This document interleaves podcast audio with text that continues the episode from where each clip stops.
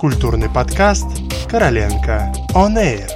Подкаст о литературе, кино, музыке и театре.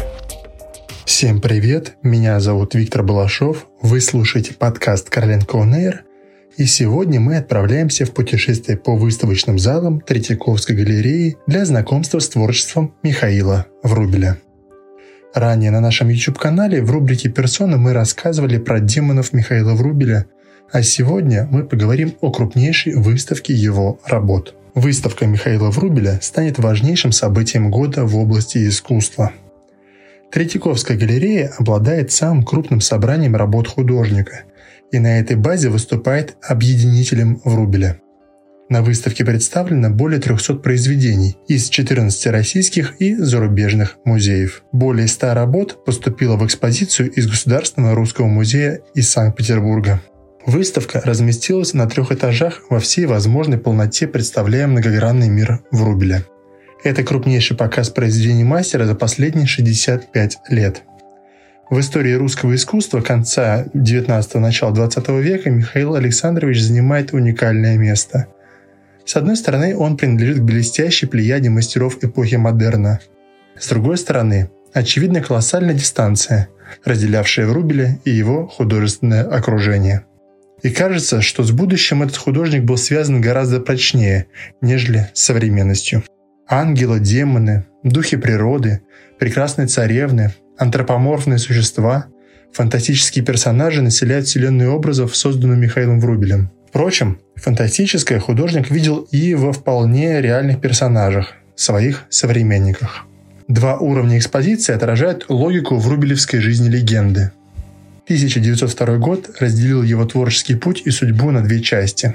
Все созданное художником до демона поверженного при всей радикальности соответствует эстетическим моделям своего времени и выражает характерные для рубежа столетий поиски в области форматворчества – созданное после, принадлежит уже целиком 20 веку. Второй уровень экспозиции выстроен так, чтобы зритель мог почувствовать, как новые обстоятельства жизни влияют на мастера, на трансформацию его пластического языка и образного строя, как становится для него источником новых художественных открытий и приводит к триумфу феерической, радужно-живописной композиции «Шестикрылый Серафим», написанной в 1904 году.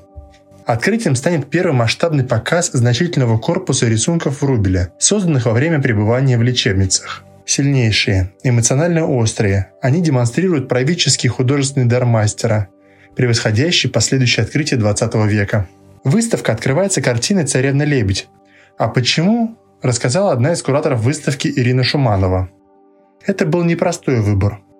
Изначально у нас было три претендента на титульную вещь демон поверженный, гадалка и царевна-лебедь. И у каждого из них свои плюсы и минусы.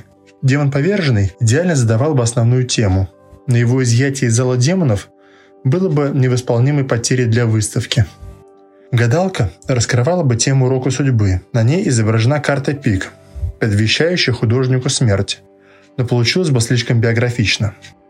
В итоге мы выбрали царевну-лебедь потому что это самое известное и любимое произведение Врубеля, в котором сходятся все линии его творчества. К тому же «Царевна-лебедь» выражает и главную идею выставки – идею трансформации. Если вы еще не были на выставке, то вам стоит обязательно ее посетить. Выставка продлится до 8 марта в здании Новой Третьяковки на Крымском валу. Кстати, выставку можно посетить по Пушкинской карте, и в этом году ее номинал увеличили до 5000 рублей – ну а на сегодня все. Хороших вам впечатлений от выставки и до новых встреч!